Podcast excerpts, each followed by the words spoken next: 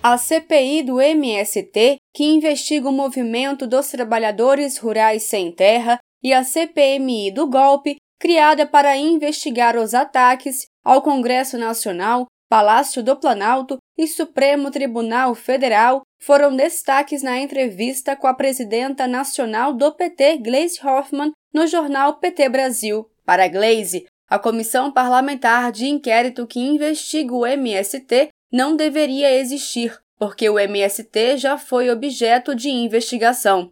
Segundo Glaze, a volta dessa CPI é em resposta à CPMI do golpe, do dia 8 de janeiro. O MST já foi objeto de investigação de CPI no primeiro mandato do presidente Lula, ou no segundo mandato do presidente Lula, também na Câmara dos Deputados. E não restou nada comprovado do que eles falavam que era o MST, um movimento que invadia terras, que fazia é, bagunça, enfim, derrubamos isso. Agora volta a CPI do MST, muito em resposta à CPMI do golpe do dia 8 de janeiro. Como esse pessoal ficou muito no, é, no canto, né, porque eles de fato articularam esse golpe do dia 8 de janeiro, eles vieram para uma ofensiva em cima de um movimento social que é um dos é o maior movimento social organizado do Brasil, reconhecido internacionalmente e que tem contribuído muito para o desenvolvimento do nosso país, inclusive com os assentamentos rurais. A presidenta do PT e deputada federal explicou que devemos defender o MST,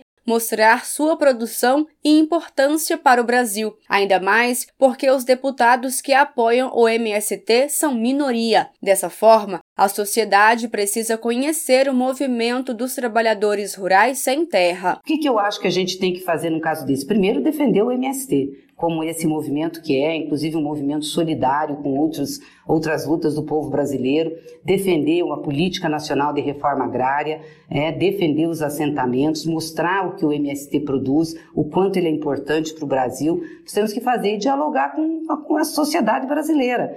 Porque essa CPI que nós estamos, nós somos absolutamente minoria. São 40 deputados e deputadas contra o MST e 14 que estão defendendo, ou seja, que estão na base do governo.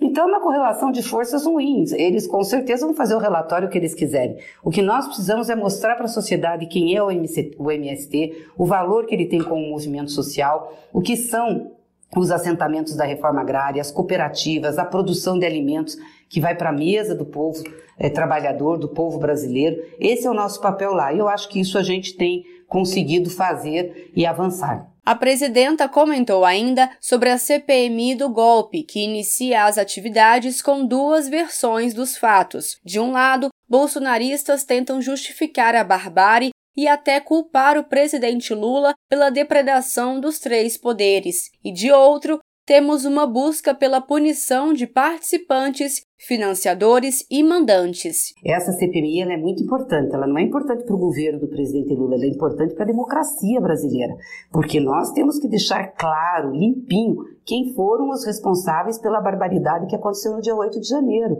Não podem os prédios de, de, dos poderes serem atacados, é, vilipendiados, destruídos e achar que isso não tem relevância. Tem muita relevância. Essa gente veio no dia 8 porque pretendia dar um golpe, é isso.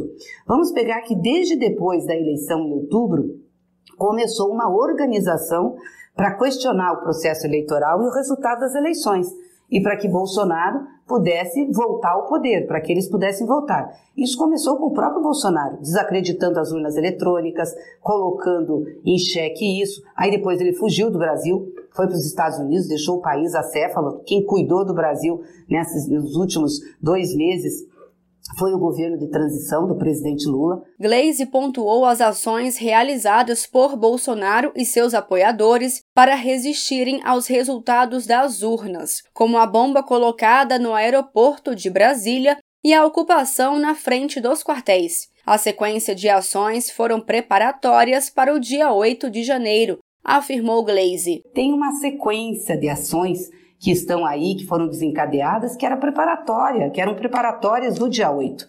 Então, o dia 8 ele acontece como algo planejado. Nós queremos saber todos os que planejaram, quem financiou, é, esses têm que ser responsabilizados, inclusive o ex-presidente da República, inclusive os parlamentares. Quem assinou, por exemplo, a CPMI, o pedido de CPMI, que foi um parlamentar deles, né? não, foram, não foi o governo que pediu, foram eles que pediram a CPMI. Aí agora estão arrependidos, né? porque acham que realmente vai se voltar contra eles e vai, porque todos os fatos e atos levam a eles.